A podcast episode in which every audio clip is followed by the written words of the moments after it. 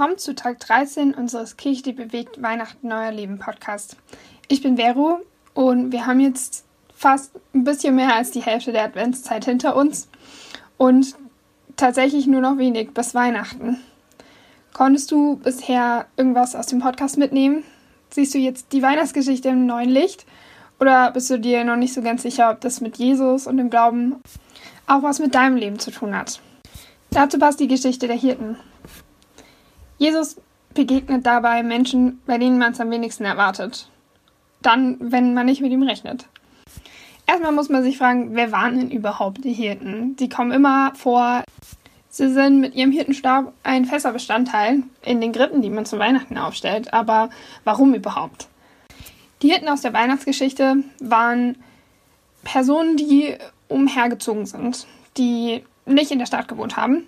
Schafshirten, die keinen festen Wohnsitz hatten und normalerweise irgendwie mit Zelten draußen in der Wildnis geschlafen haben und immer von Ort zu Ort sind, um für ihre Tiere die beste Nahrung zu haben.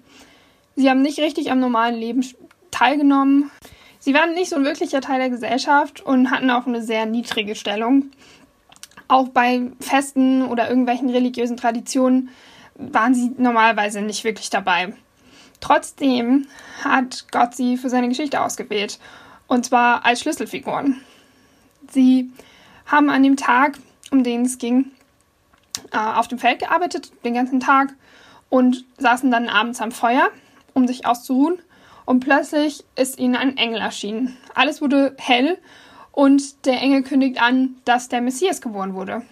Und sie sollten in den Stall zu diesem Messias gehen. Was hättest du gedacht, wenn du einer dieser Hiten wärst? Ich meine, das mussten sie erstmal verdauen. Die Aufforderung war, ihre Arbeit stehen zu lassen und loszugehen, um jemanden zu suchen, den sie nicht kannten, in der Hoffnung auf einen Messias, an den sie vielleicht noch nicht mal unbedingt so wirklich geglaubt haben. Ähm, sie haben sich dann besprochen und darüber geredet. Und tatsächlich haben sie trotzdem den Mut gefasst, dorthin zu gehen und zu schauen, was denn in diesem Stall ist und zu diesem Messias zu gehen. Und was sie dort vorfinden, ist ein kleines Baby mit seinen Eltern in einem Stall, voller umringt von Tieren im Dreck. An einem Ort, der so wenig mit einem Tempel zu tun hatte, wie irgendwie möglich. In dieser Begegnung der Hirten mit Jesus als Baby zeigt sich, wie Gott uns begegnet. Die Hirten finden Jesus an einem Ort, der ihnen bekannt ist. Im Stroh, womit sie jeden Tag zu tun haben, umringt von Tieren, im Dreck, im, im Staub. Und sie merken, Gott hat sie mit einem Grund dorthin geschickt. Gott meint wirklich sie. Sie sollten ihn erleben und sie sollten das sehen. Und spätestens dann ist der Glaube keine religiöse Floske mehr, hat das nichts mehr mit Frömmigkeit zu tun. Sie merken, Gott begegnet ihnen ganz persönlich. Er meint wirklich sie. Und in dieser persönlichen Begegnung ist Jesus wirklich ganz direkt und ganz nah bei ihnen. Er ist buchstäblich in ihre Welt gekommen, um ihnen zu begegnen. Ich glaube, wir denken oft auch, Glaube und Gott und alles, was mit Jesus zu tun hat, ist nur was für andere Leute. Oder vielleicht für später, wenn wir älter sind, wenn es uns irgendwie was angeht.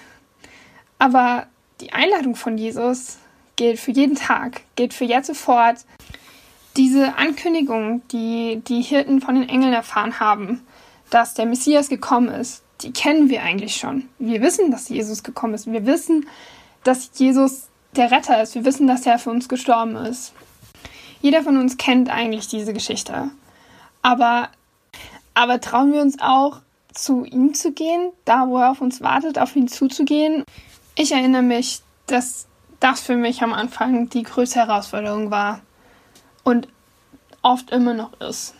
Ich weiß genau, dass Jesus mit offenen Armen auf mich wartet oder ich habe es zumindest ganz oft gehört. Und trotzdem, ich, ich kannte viele Leute, die an Jesus geglaubt haben. Ich kannte viele Leute, die wirklich eine, eine lebendige Beziehung mit Gott zu scheinen hatten.